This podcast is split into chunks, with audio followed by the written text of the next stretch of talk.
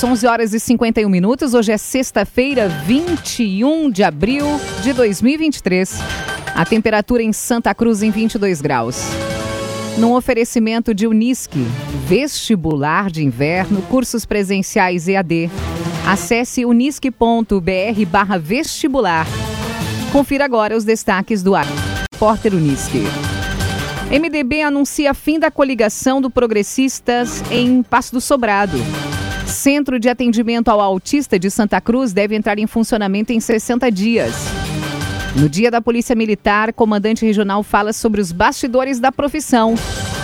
Tentativas de golpe envolvendo advogados, depósito de drogas encontrado em Santa Cruz e acidente com morte na BR-471 são destaques da segurança pública neste feriado. Estas e outras informações a partir de agora. Jornalismo Arauto em ação. As notícias da cidade e da região. Informação, serviço e opinião. Aconteceu, virou notícia. Política, esporte e polícia. O tempo, momento, checagem do fato. Conteúdo dizendo, reportagem no ato. Chegaram os arautos da notícia, Arauto Repórter Uniski. MDB anuncia fim da coligação do Progressistas em Passo do Sobrado. Partidos do prefeito e da vice entraram em conflito há pouco mais de um ano. Eduardo Varros traz a informação. Uma reunião realizada nesta semana pelo diretório e membros do MDB de Passo do Sobrado resultou em uma decisão quase unânime de sair do governo que administra o município, em coligação com progressistas durante as eleições municipais de 2020. Os membros destacaram que o início da coligação foi crucial para a formação da conjuntura na campanha com MDB e progressistas, obtendo êxito na disputa eleitoral. Segundo o texto divulgado após um ano de governo, em dezembro de 2021, o prefeito municipal exonerou secretários e alguns membros do MDB que estavam no primeiro escalão, sem justificativas claras. O presidente do partido, vereador Matheus Freitas, falou ontem sobre o ocorrido. O MDB várias vezes tentou argumentar com membros do PP e o próprio prefeito municipal sobre a conjuntura de trabalho e de secretários, para que se trabalhasse juntos, seguindo os mesmos propósitos da campanha.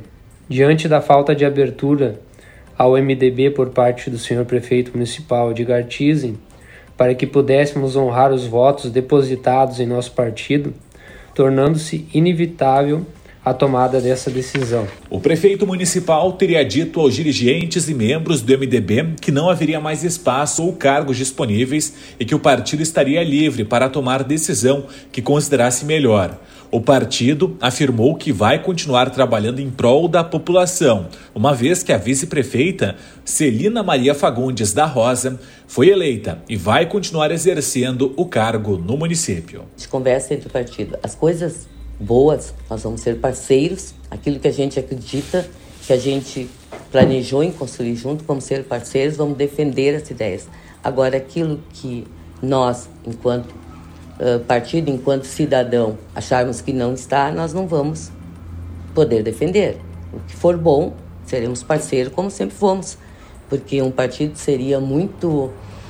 Uh, perderia, eu acho a sua credibilidade no momento que ele fosse uh, oposição só pelo fato de não estar mais em governo. Na Câmara de Vereadores, o MDB dará continuidade aos projetos do partido com prioridade para as demandas da população. Procurado, o prefeito de Passo do Sobrado, Edgar Tizen, afirmou que espera o comunicado oficial do MDB para se pronunciar. Obrigado, Eduardo Varros. O agenciador, na hora de vender o seu carro, conte com a ajuda do agenciador. Fone WhatsApp 2107-4242. Via Atacadista, um atacado completo para você economizar. Indicação propõe imposto fixo da Guarda Municipal na região norte de Santa Cruz. O vereador Raul Fritz destacou a necessidade de proporcionar mais segurança para 14 escolas. Destaque para Juliana Miller. O vereador Raul Fritz, do Republicanos, apresentou uma indicação ao Executivo Municipal de Santa Cruz solicitando a instalação de um posto fixo compartilhado da Guarda Municipal. Pela proposta, a estrutura ficaria na Avenida Independência, junto à Escolinha Renascer, localizada no bairro Renascença. Na justificativa apresentada, ele destacou a necessidade de proporcionar mais segurança à população da região norte, onde estão localizadas 14 escolas, que atendem a aproximadamente 2.500 pessoas, entre alunos e professores. Além disso, a região é habitada por mais de 15 mil moradores, distribuídos nos bairros Avenida, Universitário, Renascença, Independência, Germânia e Várzea. O vereador também ressaltou a presença de diversas empresas na região, que geram um impacto econômico positivo para o município. Com base nesses dados, Raul Fritz solicitou um estudo de viabilidade. A indicação foi apresentada nesta quarta-feira e aguarda os trâmites regimentais. Rezer Seguros, quando precisar, pode confiar. Ligue 3713 3068. E CTK Escola de Formação de Vigilantes. Cursos de formação de vigilante, reciclagem e extensões. Saiba mais detalhes e inscreva-se no 995 96 16 49. Previsão do tempo com Rafael Cunha. Muito bom dia, Kátia. Bom dia a todos dia. que nos acompanham. A mínima hoje ficou na casa dos 7 graus na Isso região. Em alguns pontos do estado tivemos inclusive o registro de formação de geada mas a tendência de subida da temperatura. Máxima hoje chega aos 24 graus. Amanhã faz 25, no domingo faz 26 e 27 graus será a máxima de segunda e terça-feira. Na quarta, teremos a máxima alcançando os 26 graus novamente. Mínima amanhã na casa dos 12, no domingo faz 13 graus, na segunda, 16 graus de mínima e na terça e na quarta-feira a mínima fica em 15 graus. O sol estará presente mais uma vez hoje com um pouco mais de nuvens no céu, mas entre terça e quarta-feira, pancadas de chuva podem ser registradas. Essas pancadas de chuva representam uma virada na temperatura, porque a temperatura volta a subir e volta a alcançar os 30 graus na semana que vem. Com as informações do tempo, Rafael Cunha. Obrigada, Rafael Cunha. Escritório Miller Contabilidade Empresarial, agora em Santa Cruz do Sul, na Gaspar Silveira Martins, 2159 na sala 301. Marque uma visita e conheça o atendimento diferenciado do Escritório Miller Contabilidade Empresarial. Auto Repórter Uniski. Centro de Atendimento para Autistas deve entrar em funcionamento em 60 dias. O prédio que vai abrigar o serviço está situado na rua Tomás Flores, bem no centro de Santa Cruz. A jornalista Jaqueline Rick tem os detalhes. Mais um grande passo na política de inclusão social foi dado pela Prefeitura de Santa Cruz do Sul na manhã de ontem, quando a prefeita Helena Hermani anunciou a implantação de um centro de atendimento ao autista que deverá entrar em funcionamento dentro de 60 dias. De acordo com o projeto, o Centro de Atendimento ao Autista vai ser um espaço para atendimento especializado de crianças e adolescentes, preferencialmente em idade escolar, com atividades no contraturno. O prédio que vai abrigar o serviço está situado na rua Tomás Flores, bem no centro da cidade, portanto, com acesso facilitado ao público-alvo. A equipe multidisciplinar designada para trabalhar no local ainda está em formação, mas deverá ser composta por profissionais da área de pedagogia, fonoaudiologia, fisioterapia, entre outros devidamente capacitados para oferecer atendimento especializado, suporte pedagógico e acompanhamento social aos usuários. Na fase inicial, o centro estará disponível para atender exclusivamente crianças da rede municipal de ensino, mas já há tratativas com o Estado para ampliar esse atendimento também para os alunos da rede estadual. Em seu pronunciamento, a prefeita Helena Hermani enaltece a união de esforço em torno do projeto. Nós começamos hoje uma caminhada que eu tenho certeza que vai ser longa, mas vai ser gratificante e profícua. Estamos hoje fazendo o decreto do Centro Municipal de Atendimento atendimento ao espectro autista. Por quê? Nós vamos começar com as crianças da nossa rede municipal, fazendo eventos de contraturno, colocando profissionais capacitados para atender as nossas crianças da rede municipal e também os pais das nossas crianças. Claro que mais tarde, com o decorrer dessa caminhada, nós teremos que também trazer as crianças das escolas estaduais. A prefeitura pretende buscar parceria, como por exemplo, com universidades e outras instituições de ensino, para ofertar um serviço mais qualificado e com um leque mais diversificado de recursos. O evento deve ocorrer entre os dias 30 de agosto e 1 de setembro e promete movimentar os educandários da região. Novo Estifa, ligue 3056-2575 e associe-se. Tem acesso a atendimento médico e odontológico e uma série de convênios. Santa Vitória é o bairro de Santa Cruz com maior número de beneficiários do Bolsa Família. Bom Jesus, Dona Carlota, Faxinal Menino Deus e Santuário também tem um número expressivo.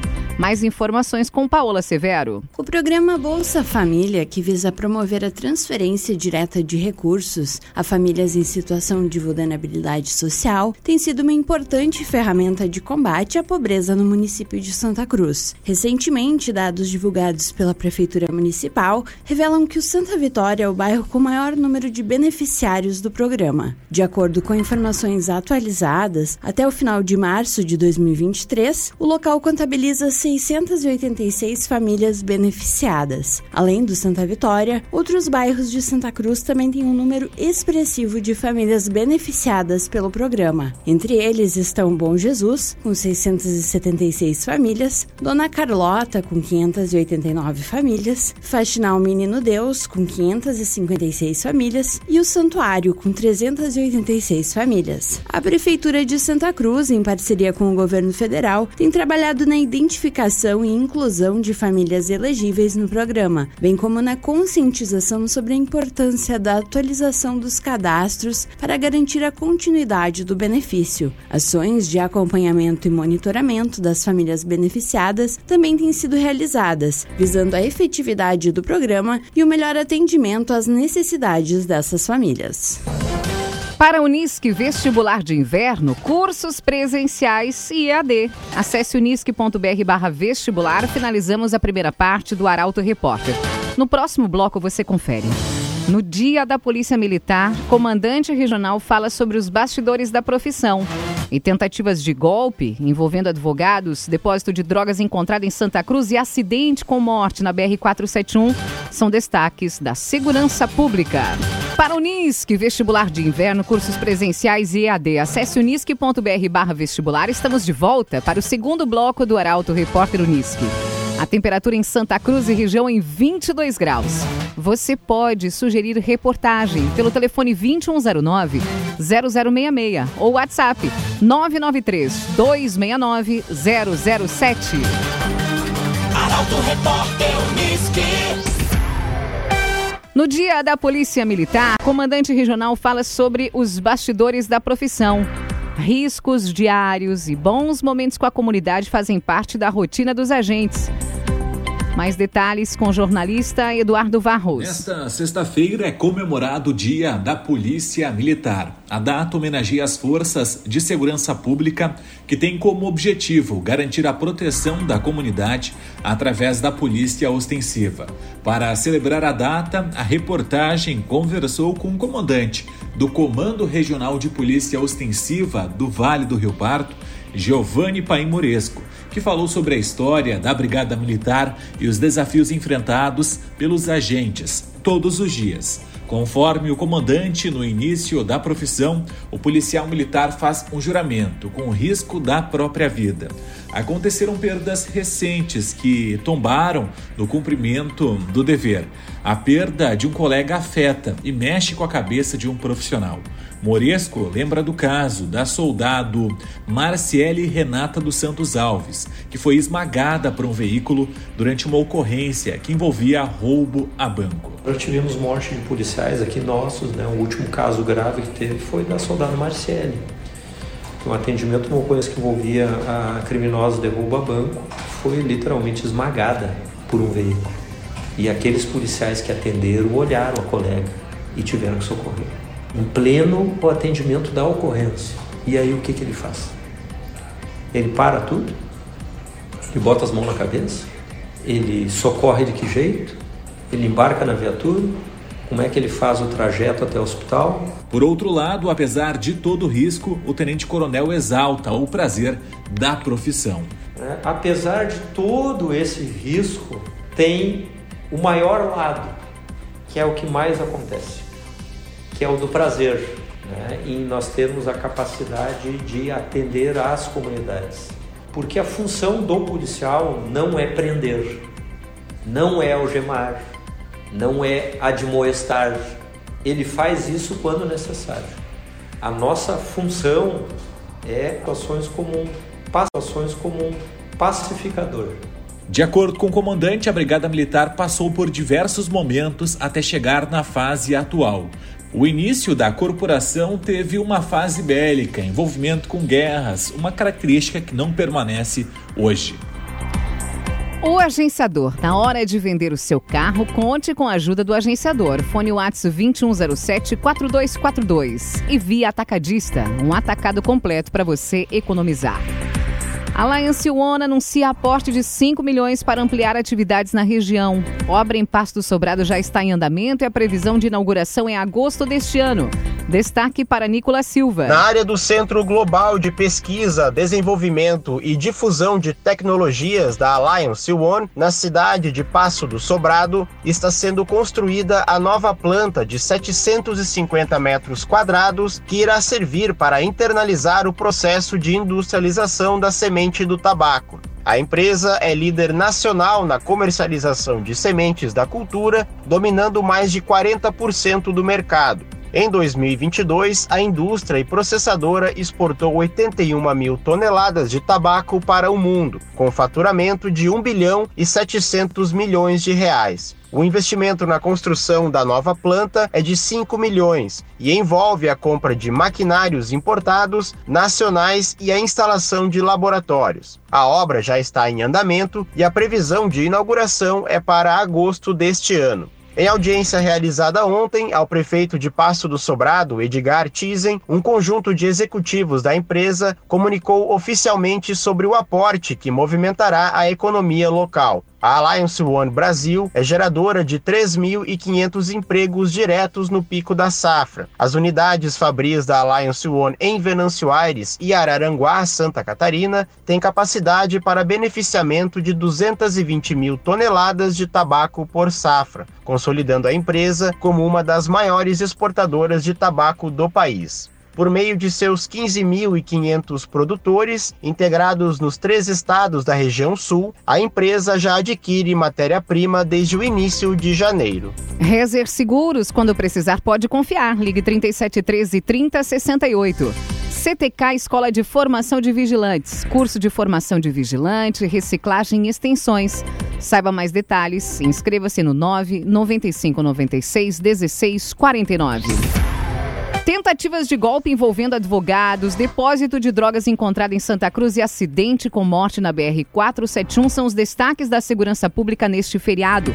As informações chegam com Juliana Miller. A Ordem dos Advogados do Brasil, subseção Santa Cruz, lançou ontem um comunicado alertando a comunidade sobre um golpe que vem acontecendo com pessoas da região. De acordo com o texto, estelionatários se passam por advogados e solicitam dinheiro para liberação de valores e alvarás depositados em juízo. Ainda segundo a nota, a orientação é de que os clientes busquem informações junto aos escritórios contratados através dos telefones habitualmente usados e, se necessário, pessoalmente. E na tarde de ontem, uma operação realizada pela Draco resultou na apreensão de drogas em um depósito utilizado por um grupo criminoso no bairro Senai, em Santa Cruz. No local, foram encontrados e apreendidos 2,6 kg de maconha prontos para serem distribuídos. Além disso, um homem de 28 anos com antecedentes por tráfico de drogas e associação para o tráfico foi preso em flagrante por tráfico de drogas. Já na manhã de hoje, um acidente foi registrado na BR-471 em Rio Pardo e levou a óbito um jovem de 28 anos. A fatalidade aconteceu por volta das 5 e meia da manhã, no entroncamento da rodovia com a Avenida Perimetral.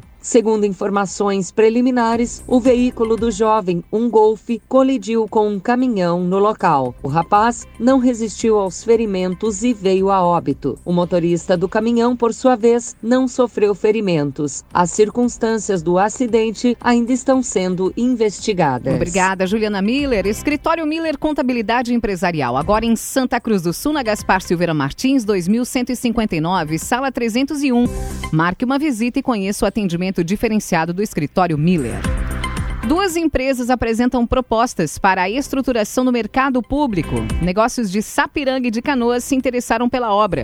Os detalhes chegam com Jaqueline Rick. Foram abertos ontem os envelopes das duas empresas interessadas na estruturação do mercado público de Santa Cruz. Efeito Comércio e Construções de Sapiranga e Renovar e BR Assessoria, Serviços, Soluções e Comércio de Canoas entregaram suas propostas na divisão de licitações. O processo ocorre em duas fases. Na primeira, foram analisadas as habilitações das empresas com a abertura dos envelopes ocorrendo nas últimas horas. Após a publicação do julgamento da habilitação, será aberto um prazo recursal de cinco dias úteis. A segunda fase, que consiste na abertura dos envelopes com as propostas de preços só ocorrerá a partir da conclusão do primeiro processo. O empreendimento que apresentar o menor valor vencerá a disputa e vai ter 16 meses para finalizar a obra. O investimento estimado para a estruturação do mercado público é de 2 milhões 780 mil e o objetivo é adequar a estrutura existente para receber espaços de gastronomia, bares, café, artesanato e apresentações. A área destinada ao mercado público é hoje a sede da Central de Serviços, localizada na Rua Tiradentes, número 67, na região central. A prefeita Helena Hermani já expressou expressou o desejo de que o espaço represente a diversidade de produtos e empresas da cidade, tornando-se um local de referência para os moradores e visitantes. Novo Estifa, ligue 3056-2575 e associe-se. Tem acesso a atendimento médico e odontológico e uma série de convênios. A dança das cadeiras dos técnicos brasileiros é tema do comentário esportivo de Luciano Almeida. Boa tarde, doutor. Amigos ouvintes da Rádio Arauto FM, boa tarde. O futebol brasileiro vive momentos de ebulição. Com apenas uma rodada do campeonato disputada e ainda no mês de abril, Flamengo, São Paulo e mais recentemente o Corinthians trocaram de treinador. Curitiba e Cruzeiro também já tinham demitido seus técnicos. E no Atlético Mineiro, o Eduardo Cudê balança no cargo. Se de Curitiba e Cruzeiro pouco se estranha, o fato de quatro potências estarem em crise e sob tensão ainda no início da temporada, com trabalhos sendo desmontados e recomeçando, faz refletir. E significa que, afora o Palmeiras, ninguém tem a estabilidade, a tranquilidade e a paciência que só bons resultados e conquistas dão.